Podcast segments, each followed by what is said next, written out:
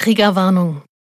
In diesem Podcast geht es unter anderem um Drogen, Gewalt und Sex. Falls es bei dir negative Erinnerungen wecken kann, überleg dir, ob du die Folge wirklich hören möchtest. Infos zu Hilfestellen und Ansprechpartnern findest du in unseren Show Notes. Also konsumiert haben wir alle ab und zu. Genau. Das könnte eine Schnittstelle sein, aber ich habe es natürlich in einem ganz anderen Leute, Ausmaß wisst ihr, wo es ist? Unsere die Sünden, die Ich Sünden gerade sind sagen, unsere Strafe. eben, Wir ja. sind alle Sünder. Der Gangster, der Junkie und die Hure. Ein Podcast von SWR3. Hi Leute, ich bin's Roman von dem Podcast Der Gangster, der Junkie und die Hure. Und ich sitze hier nicht allein, ich bin hier mit der Tara Hallo. und dem Maximilian. Hallo.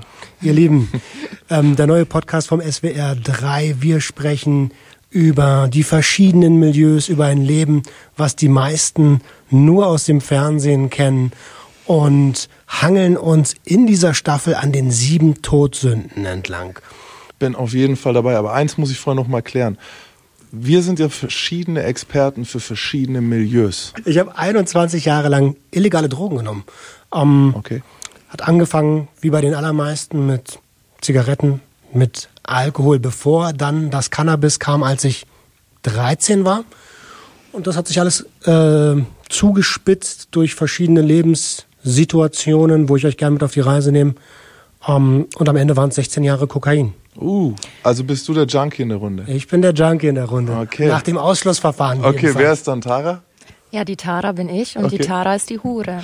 Ähm, ich habe mit 18 Jahren mich dazu entschieden, als Prostituierte zu arbeiten, also mein Geld mit sexuellen Dienstleistungen zu verdienen.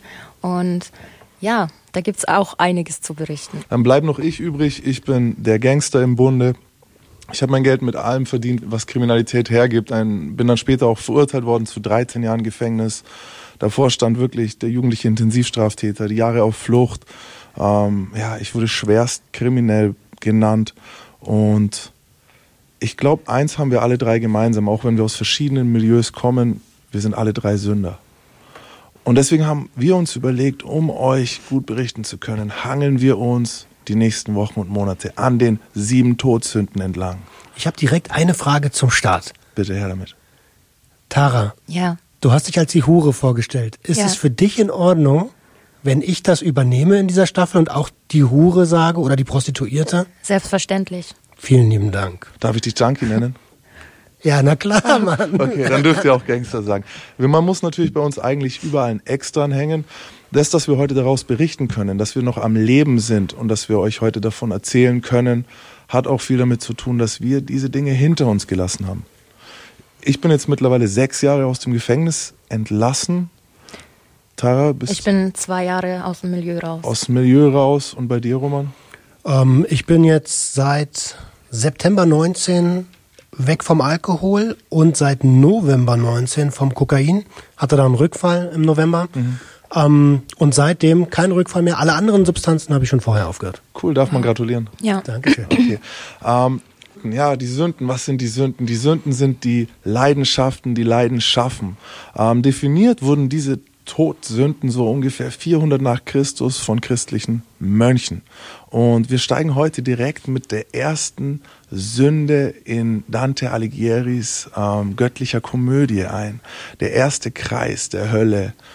Und es geht heute um Hochmut. Und ich glaube, Roman, du bist der Erste, der uns was erzählt. Bruder, ich habe überhaupt keine Ahnung, was du vor Roman, du bist der Erste, worum es geht, erzählt hast.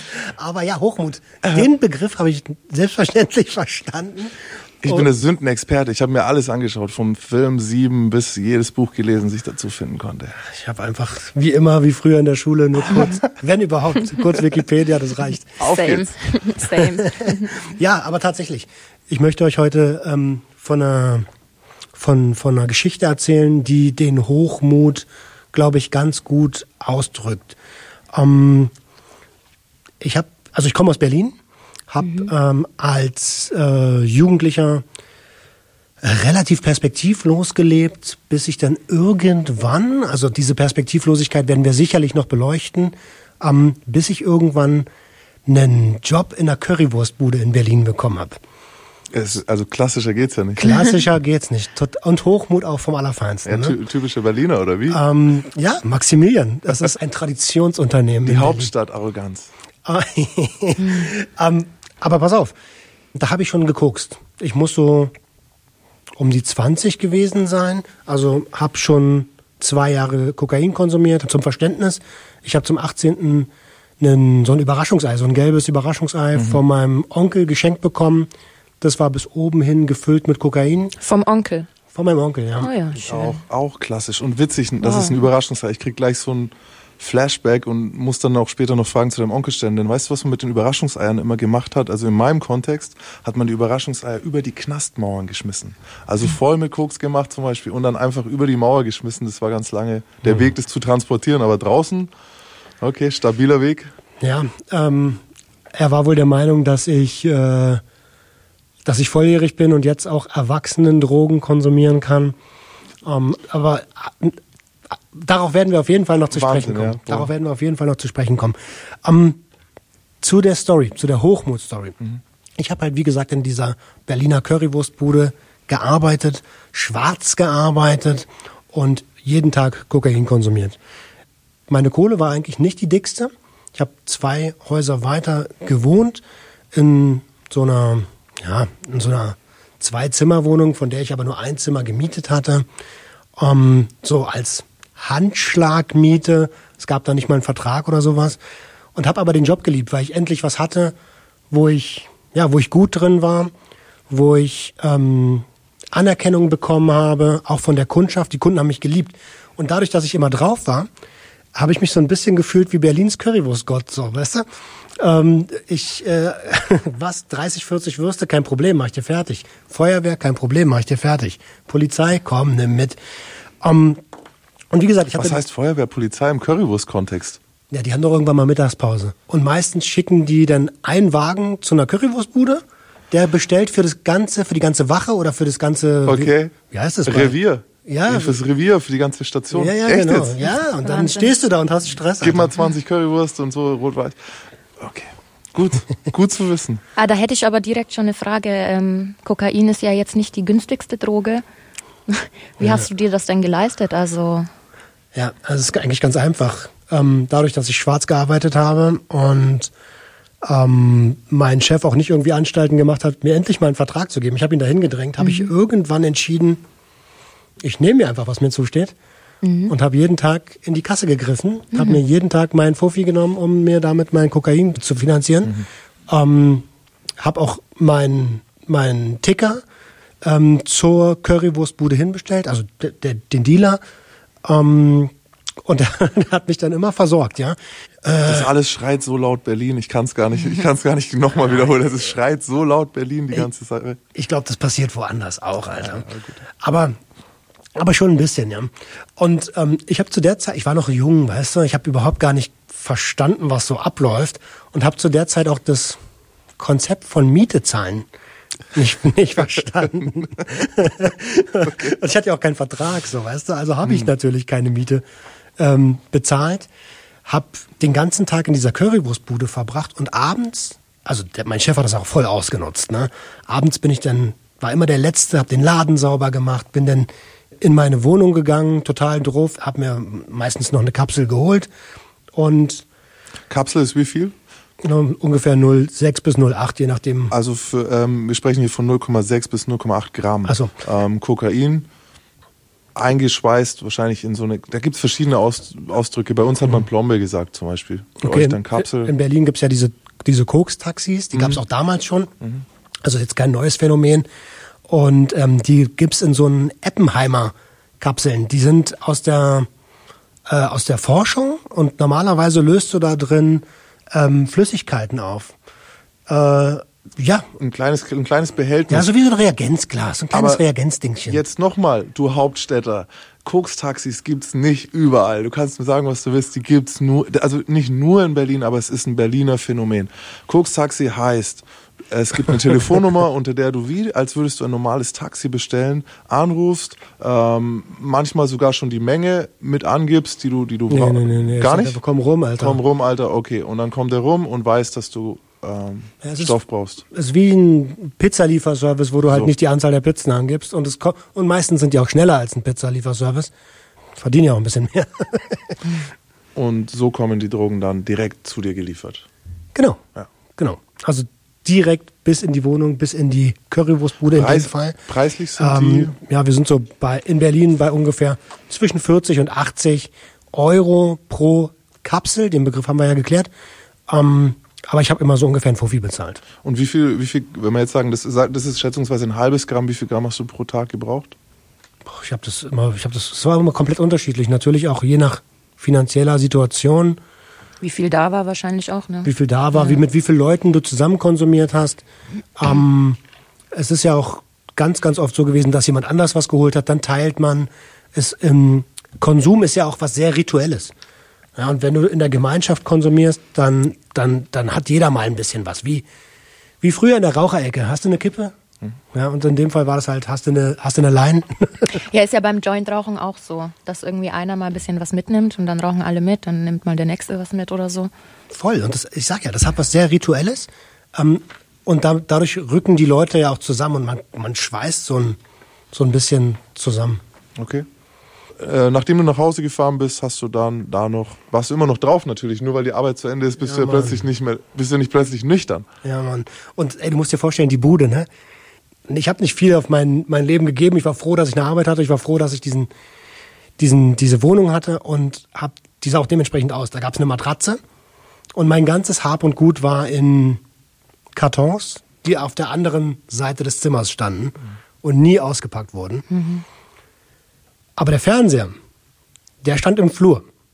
Weil das Kabel hat nicht gereicht bis zum bis, bis zum bis zum Verlängerungskabel Zimmer. gab's nicht, oder was? Ja, da, also, weißt du, da, weißt doch, wie es ist. So. Nee, eigentlich nicht. Ich auch nicht. Okay, pass auf. Also ich war, äh, ja, mein ganzes Geld ist halt für Stoff draufgegangen. Und deswegen habe ich mir kein Verlängerungskabel Aber den Zehner mehr klauen, das ging nicht halt. Nee, mein Bruder, das geht nicht. Ich kann ja einen Nee, weil Gras- den Zehner mehr kann er ja dann für Kokain mehr. Ja, oder für nehmen. Gras halt, ne? Ja. Also das wäre ja auch hätte ja auch funktioniert.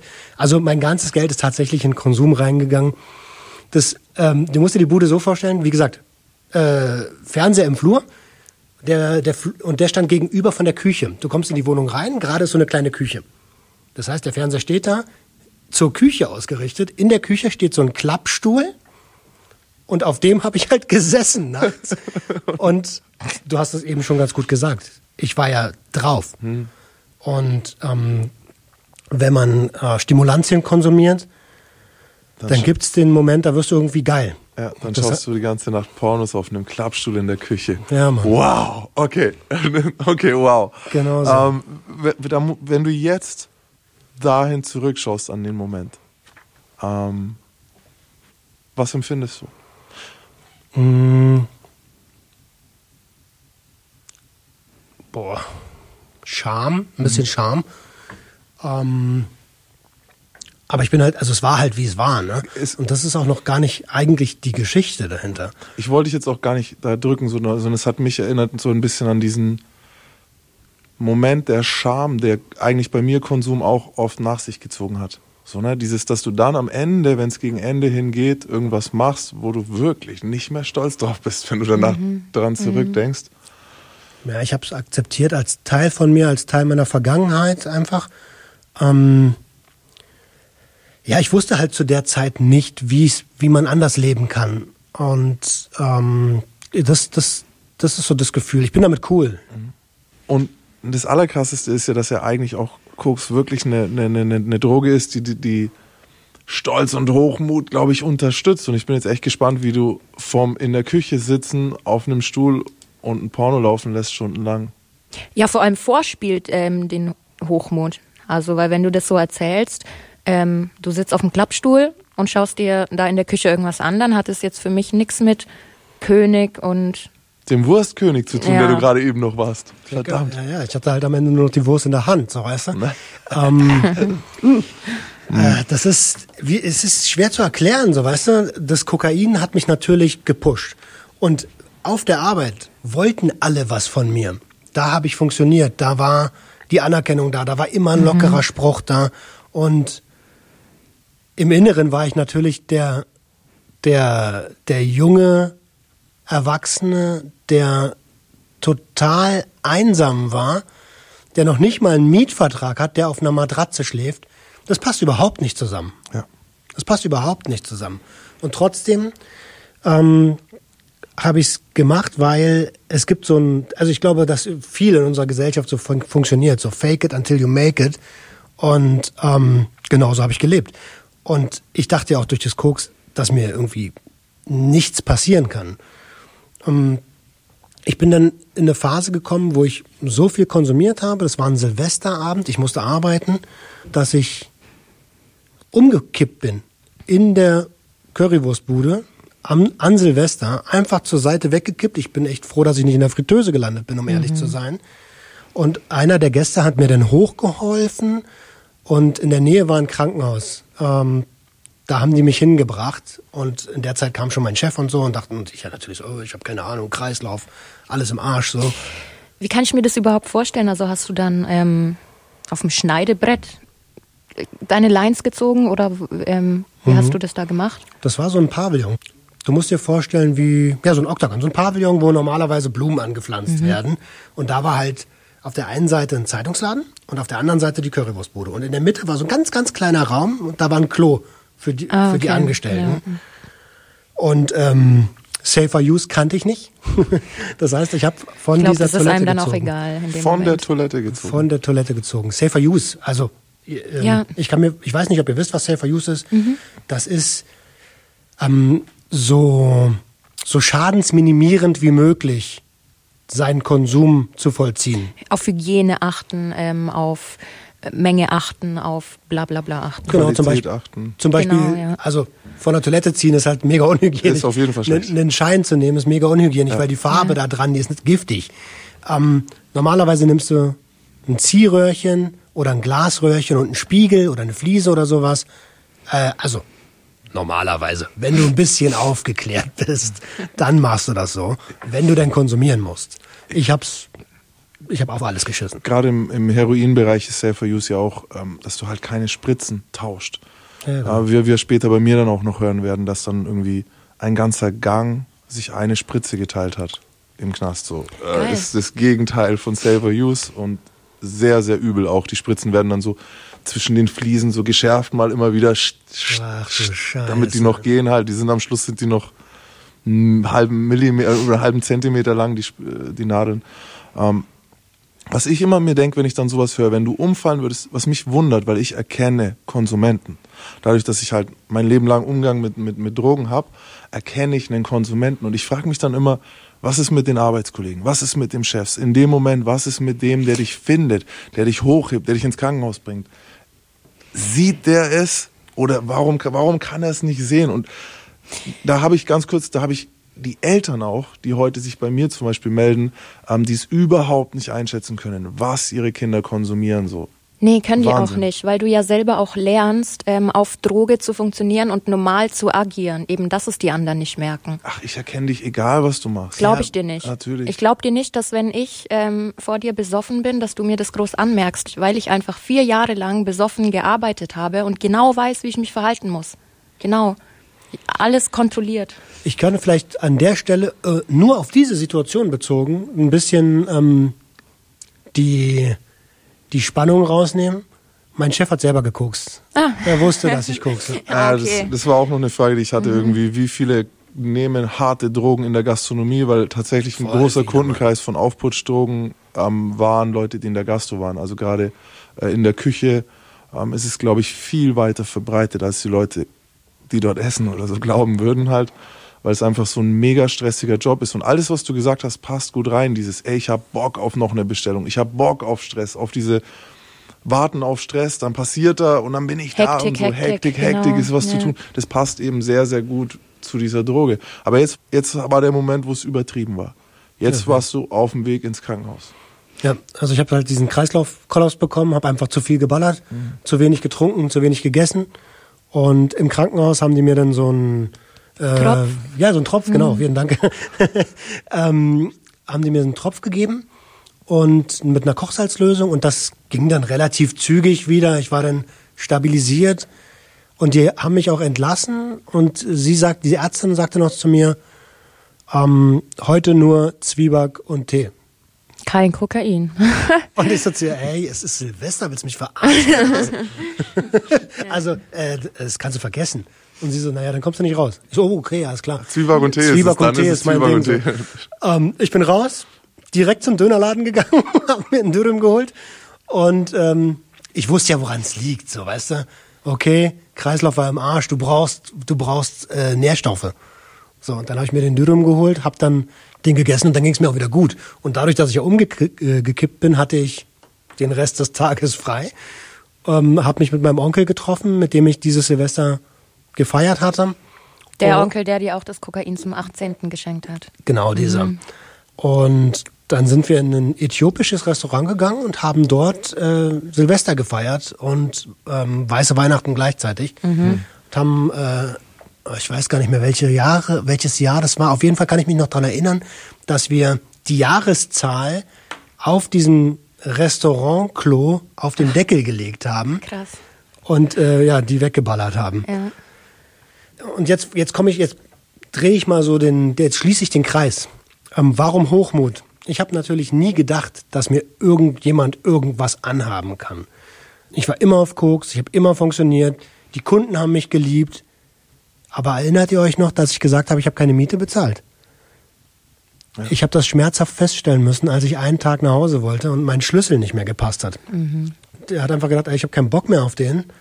Ich tausche jetzt das ich die Schloss Schlösser. aus. Ein schöner Start fürs neue Jahr. Nee, nee, das war, das war, war Ach so, bestimmt noch so ein okay. paar Wochen dazwischen. Okay, so. okay. Aber, also, eigentlich auch total naiv zu denken, dass nichts passieren kann. Eigentlich war es klar. Es war klar, irgendwann fällst du. Ja, aber es hat ja immer funktioniert. Und wenn eine Sache immer wieder funktioniert, dann denkst du gar nicht daran, dass es nicht funktionieren könnte. Es ist so interessant, dass du die Geschichte für Hochmut genommen hast, weil ich sehe den Hochmut da drin, Mhm. dass du fast, also weil ein Kreislaufkollaps ist nicht, das ist nichts Ungefährliches. Und du gehst ins Krankenhaus, du kommst raus, du frisst einen Dürüm und dann guckst du die ganze Nacht weiter. Eigentlich ist darin fast schon so diese wahnsinnige Hochmut, Hochmut, ja, so mir kann auch. nichts passieren, ich bin unverwundbar. Du, du hast Glück, dass du noch hier bist. Ja, Mann, das, heute weiß ich das. Ja. Ich kann mir das auch so vorstellen, dass dich das ein bisschen bestärkt hat. Ähm, ja, bist halt jetzt umgefallen, aber mehr ist ja nicht passiert. Also, Auf jeden Fall. Daran, darüber habe ich noch nie so groß nachgedacht, aber sicherlich. Sicherlich. bei mir war das halt immer zum Beispiel so, ich habe viel in der Jugend geklaut. Ich wurde nie erwischt. Ja, geil, also mache ich weiter. Ähm, dann gab es eine Situation, da wurde ich fast erwischt, bin weggerannt, hab's geschafft. Geil, ich schaff alles. Weitermachen. So. Ja, ungefähr so war es auch. Und dann stand ich halt vor dieser verschlossenen Tür, dachte mir so, fuck, Alter, bin zu meinem Onkel, zu dem Onkel. Mein Onkel ist, ähm, hat eine Sammelleidenschaft, nennen wir es mal Sammelleidenschaft. Was sammelt er? Alles. Oh, Oh je. da ist die Grenze zum Messi aber fließend. Ich wollte es nicht sagen. Also Okay. es gab, du bist in diese Wohnung rein und es gab genau einen Gang zur Couch und links und rechts war alles vollgestellt. So. Ähm, Nicht wegwerfen, die brauche ich noch, die Sachen. Die sind super. Die Ja. werden mal also, wertvoll. okay, du lachst, aber ich stand da ohne Bude und habe mir in diesen einen Gang eine Luftmatratze gelegt, um dort pennen zu können, weil ich nicht wusste, wohin. Und ich habe die Geschichte mit Absicht gewählt, weil nach dem Hochmut kommt, Kommt der, der Fall. Fall. Ja? Und da bin ich gefallen. Der Jetzt Realität. Könnt, ja, jetzt könntest Ja. du sagen, ey, du hast doch noch deinen Job gehabt, kannst du noch eine neue Bude suchen. Zu der Zeit hat mein Chef langsam realisiert, Alter, mir fehlt Kohle in der Kasse. Ah, Oh, verdammt. shit. Und dann kam beides zusammen. Wohnung weg und mein Chef hat mich mit der Situation konfrontiert. Und ich so, pff, keine Ahnung, Bruder. ähm, ja. Aber also, es ist so schwer, auf so eine direkt, direkte zack. Frage so eine gute Lüge zu haben. So, da musst du schon wirklich so. weiß nicht, was in deiner Kasse Das, los ist. das Ja, Erste, was du gesagt hast, war wahrscheinlich, hä? Mir fehlt Kohle. Krass, ne? ich, du, bitte? Ich hab's gar nicht gehört, sowas. du weißt doch Abschreibung, Dicker. Oh, bitter. Ja, Vom Curry King zum Obdachlosen, Arbeitslosen. Koksopfer passt eigentlich Und ich am glaube, besten. wenn du das jetzt, wenn man sich das jetzt so anhört, dann denkt man sich, aber du hast immer noch einen Fuffi am Tag rausgehauen für Coca. Naja, als ich den Job nicht mehr hatte, hat sich das abrupt geändert. Ne? Okay. Ähm, ich habe ja nicht nur Kokain konsumiert. Ich habe alles Mögliche konsumiert, bis auf die Nadel halt. Ne? Hast du dann ähm, nach dem Kokain was konsumiert, um runterzukommen auch? Kann ich mir das so vorstellen? Viel Alkohol, ja. Sehr viel Alkohol, äh, Cannabis, ähm, damit ich halt einfach irgendwann pennen kann. Ja. Ja. Kannst Als du auf Kokain ja nicht. Kannst, kannst Also du nicht. die meisten kannst du nicht. nicht, ja. Kannst du nicht. Äh, auf jeden Fall wollte ich aus dieser Bude raus, ne? Ich hatte die Schnauze voll, da bei meinem Onkel in der in dem Gang zu liegen, so, weißt Mhm. du? Der hat ja auch da gelebt noch. Ähm, und dann bin ich zu meinen Großeltern gezogen, die noch eine wichtige Rolle spielen werden. Und hab dort im Wohnwagen, im Garten, bin ich eingezogen. Richtiger Trailerpark-Boy. Es ist Wahnsinn, wenn ich, wenn man, dass die wenigen Leute, die dann am Schlussfallen da sind, es ist immer Blut oder Liebe, die dich mit denen verbindet. Es sind nie die Gangs, es sind nie die Homies von der Straße, sondern es ist am Schluss sind es immer Blut und Liebe, was dich verbindet. Also Großeltern zum Beispiel. Und das Krasse ist ja, dass du eigentlich deine Probleme nicht dort an der Haustür dann abgegeben hast, sondern du bringst ja mit in denen ihr Leben. Mich trifft's da immer sagen wir so, es ist für mich einer der Wege gewesen, wie ich mich lösen konnte von meinem alten Leben, zu verstehen, was ich den Leuten um mich herum angetan habe. Denn auch wenn wir sagen, ja, die wissen vielleicht nicht, dass ich jetzt auf Koks bin oder besoffen bin, weil sie es nicht einschätzen können, sie spüren trotzdem, dass du am Arsch bist. Sie spüren es. Allein schon, dass du kommst und im Wohnwagen hausen musst so und Ja, und es Deswegen tut denen weh, das zu sehen, dass du weh. leidest oder Das dass dir was weh tut. So, so weh.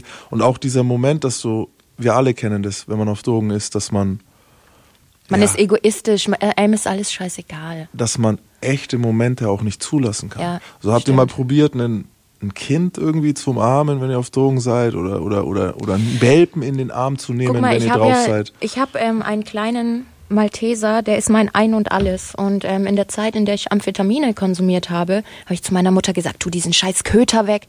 Keine und genau Liebe. das bringt man halt nach Hause und ich Ja. bin schon, also jetzt auf den ersten Blick, ich befürchte fast, deine Großeltern werden leiden.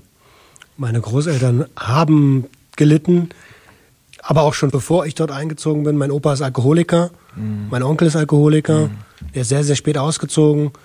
Und weil meine Großeltern diese abgefuckten Situationen kennen, weil ein Teil selber süchtig ist, haben die mich, und weil sie mich lieben, geliebt haben, ähm, haben die mich mit offenen Armen empfangen. Und ich sag's dir, wie es ist, das war schön. Es war schön, in Anführungsstrichen nach Hause zu kommen und ja, nicht mehr allein sein zu müssen. Was mir noch einfällt, bei dir war das ja dann eigentlich auch gar nicht so, dass Drogen absolut tabu waren. Also zum Beispiel so wie ich aufgewachsen bin, bei mir waren Drogen tabu, natürlich Prostitution tabu, Klauen tabu, alles tabu. Wie war es bei Drogen bei deinen Großeltern? Ich glaube, das war auch tabu, oder? Naja, die haben ja den Unterschied zwischen Alkohol und So, Droge. Also Alkohol genau. ist ja eine Droge. Die haben ja nicht verstanden, dass das dasselbe ist. Darauf ne? wollte ich hinaus, so dass man irgendwie, das ist so spannend zu sehen. Wir haben dieses Suchtverhalten sehen wir bei Großeltern und, und, und Eltern auch in Bezug auf Alkohol. Gleichzeitig werden aber alle anderen Drogen so verteufelt und Ja. dieses Monster von einer Droge wird komplett unterschätzt. Aber ich sag's dir, wie es ist. Meine Oma hat das immer kapiert. Meine Oma hat es immer verstanden. Ja, die war mit einem Junkie hat. zusammen. Ja, sie so, war mit einem ne? Junkie zusammen. Ähm, und sie hat es gesehen und sie hat mich geliebt, sie hat meinen Onkel geliebt oder liebt uns immer noch, sie lebt ja noch. Und deswegen hat sie mich mit offenen Armen empfangen. Und natürlich habe ich aus der ganzen Scheiße auch was gelernt. Ne? Was nehme ich heute daraus mit? Zum einen, lass dir Verträge geben. lass dir Verträge Scheiße, geben. wir haben immer noch keinen Vertrag. Ah doch, wir haben ihn ja. ähm, lass dir Verträge Ähm, geben. Zur Erklärung, die beiden hatten, also ich war zuständig, irgendwie die Verträge rechtzeitig fertig zu machen und beide waren so, Ja, es wird nichts aufgenommen. wenn wir die Verträge nicht haben, nehmen wir nicht auf und so. Und ich so, Leute, das hier ist nicht die Straße, ja? Wir können aufnehmen, wir können danach, ihr habt sowas, das nennt sich Rechtssicherheit. So, ihr habt hier eine Zusage, eine mündliche Zusage, ihr werdet euer Geld bekommen, ihr werdet, und alle so, nein, wir wollen die Verträge haben und so.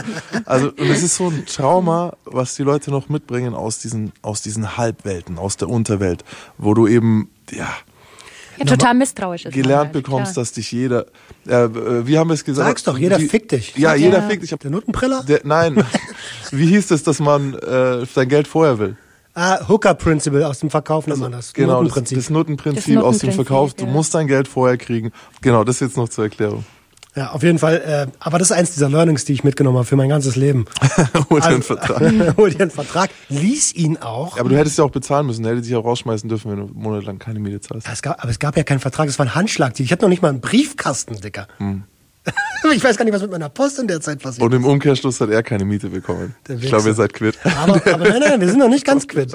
Weißt du, ich habe dir erzählt, dass meine Kartons da standen. Da war, also ich hatte als Jugendlicher eine Basketballkartensammlung. Echt, echt seltene Karten Okay. dabei. Das war so mein, das war mein einziger Stolz, den ich hatte. Oh nein. Mein Schatz. Ja, so richtig Gollum-mäßig. Und ähm, die waren weg. Oh Gott, wie schrecklich. Ja, Mann. Damit hat er seine Miete bestimmt rausgekriegt. Da waren echt gute Dinger bei. Okay. Wenn er nicht Ja, bist du war. überhaupt an dein Zeug wieder rangekommen? Nein, Mann. Nein. Das war von heute auf morgen alles und weg. fertig. Und weißt du, was das Schlimme dabei war? In meinem Kopf war so, naja, okay. Juckt war ja klar. nicht. Es war ist ja aber, klar. Es ist aber auch, wenn du heute sagst, von heute auf morgen war das für ihn drei Monate leid, weil die Ja. Zeit für einen Junkie läuft tickt ganz anders als die, die Zeit für einen normalen Menschen. Weil in der Zeit hat er seine acht Stunden Schlaf immer gehabt, am nächsten Tag war keine Miete, normaler Tag, Wochenende, acht Stunden Schlaf, sieben Tage Woche. Für dich ist halt, das ist ja was bei Junkies, verschwimmt ja die Zeit. Es ist so, weil Nee, eine ja, Woche ist ein Tag. alles ist anders. Es, und, und was für dich von heute auf morgen passiert ist, jetzt sag mal so her, so, hey Mann, du hast seit drei, vier Monaten keine Miete gezahlt und du sitzt jede Nacht in der Küche und bäckst. So, irgendwann reicht's halt. Ja, wie erbärmlich auch eigentlich. Also, Also, er in der das Früh geht in die Arbeit und du musst dich Kaffee machen und du sitzt da. Und dann so, ja, von heute auf morgen hat er mich rausgeschmissen. der Hund. Voll komisch, ey. Ja, ey, ich hätte es auch so gemacht. Ne? Wenn, wenn es meine Bude gewesen wäre, wäre ich schon Klar. viel früher reingegangen. Ja. Ähm, wollt ihr noch wissen, was die Strafe im Mittelalter für Hochmut war? Sehr gerne. Ja, Mann. Das ist nämlich eine ganz üble Nummer. Ähm, Sünder werden in der Hölle aufs Rad geflochten. Also wer die Sünde des Hochmuts begeht, wird in der Hölle aufs Rad geflochten. Was heißt denn das? bedeutet Alter? was? Oh, das ist fürchterlich. Stellt euch ein Wagenrad vor. Ja, Mit so ein vier, großes. Mhm. fünf Speichen, genau, ein großes. Und dann werden, da werden die Arme gebrochen, die Beine gebrochen und danach wird dein, deine Gliedmaßen durch diese Speichen gezogen und innerhalb kürzester Zeit schwellen die an. Deine, dein Arm schwillt an, wenn du ihn brichst. Und dann schwillt es an und dann hängst du in diesem Rad fest. Aua. Es ist eines der übelsten Dinge, die du mit einem Gott. Menschen machen kannst. Moment mal. Also, die Hölle gab es ja früher auch schon nicht. Wie haben die das denn gemacht? Äh, Das wurde auch gerne mal in real life gemacht. Das wurde auch gerne mal live gemacht, so im Livestream. Ich stelle mir gerade vor, wie so wie Inquisitoren so ein YouTube-Video aufnehmen in der heutigen Zeit so, hey Leute, ich bin's, euer lieblings Daumen hoch, Daumen hoch, Daumen hoch. Abo, lasst ein Abo da, folgt mir auf Instagram und jetzt schaut zu, wie ich den, äh, den Sünder hier, des, des Hochmuts schuldig ist, aufs Rad flechte. das wird's makaber. Und wie es bei YouTube auch ist, gleich einer so Daumen runter, äh, habe ich schon besser gesehen. Oh, die ersten Videos waren besser. Oh, du kannst gar nicht flechten. Ey, mein Onkel flechtet viel besser. Ja, ja, so ist es dann. Ähm, ja, krass. Der Krass. Hochmut, der Hochmut. Du kannst froh sein, dass du noch lebst, mein Freund da drüben. Seit ich ähm, abstinent lebe, höre ich das ziemlich oft von meiner Community. Empfindest du es auch? Nein, Mann. Für mich ist es halt, Normal, ne? ja, ist normal. Hm, Und das ist ja das Krasse. Mich gucken Leute mit so einen Augen an, hören mir zu, als wenn ich gerade die Schokolade erfunden habe. Und ich denke mir so, ja, das war halt mein Leben, Alter. Ist dein Leben, ja, hast du halt gelebt. Ne? In dem Moment, in dem du dann wirklich, wie du mampfst, du mampfst, original hast die Dinger und Kopfhörer unten und mampfst. Es wären nur noch Cheeseballs oder sowas, wäre noch besser gewesen. So. Bruder, erzähl mal. ähm, okay, also. Ähm, der Moment, in dem du dann in dem Wohnwagen gewohnt hast, kam dann, weil du hast ja wahrscheinlich nicht gleich wieder konsumiert, zum Beispiel im selben Moment, wo du eingezogen bist, oder doch? Ich habe, ähm, ich habe, klar habe ich konsumiert. Ich Okay. habe gesoffen ohne, aber ich habe Suchtverlagerung betrieben. Ich habe kein Geld mehr für Aber Kokain. genau, du hattest Kokain ja nicht mehr. Und Kokain ist ja so wirklich die Mutter des Hochmuts. Das ist eine der Dinge, die Kokain macht.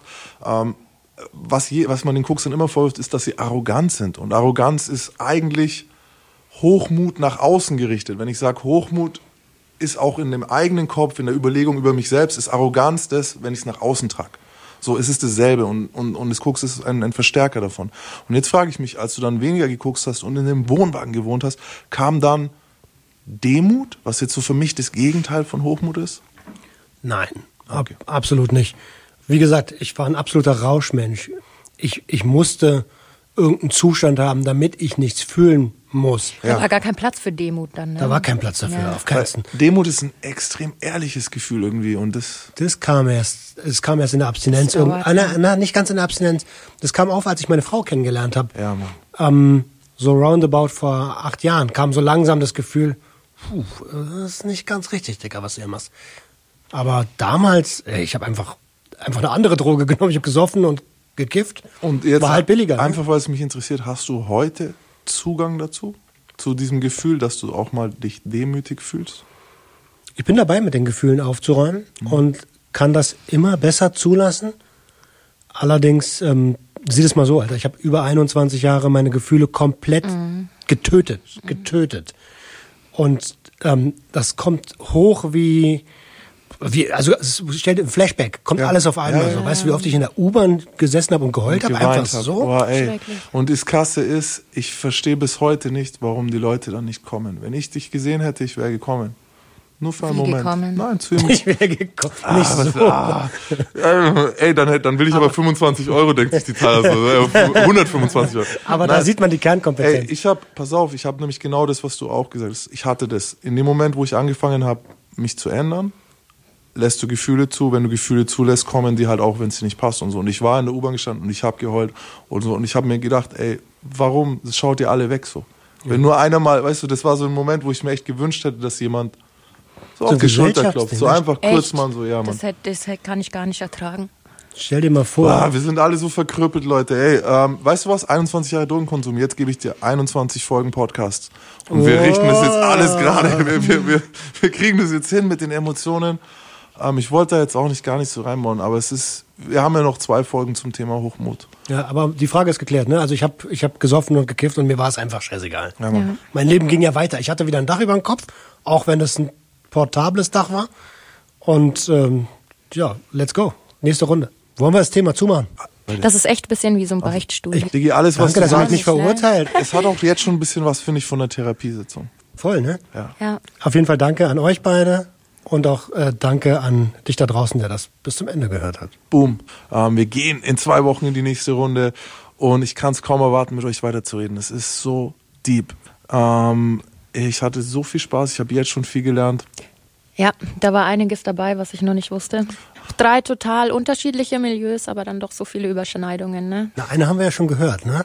Also konsumiert haben wir alle ab und zu. Genau. Das könnte eine Schnittstelle sein, aber ich habe es natürlich in einem ganz anderen Leute, Ausmaß wisst ihr, wo es ist? Und die Sünden, die Ich Sünden gerade sind sagen, uns sicher. eben, Wir ja. sind alle Sünder. Mach mal Dann machen wir Schluss, Schluss für heute. Okay. In zwei Wochen hören wir uns wieder. Am Donnerstag. Äh, den Podcast gibt's natürlich zu hören auf SWR 3. Natürlich in der ARD Audiothek und überall, wo es einen Podcast zu hören gibt.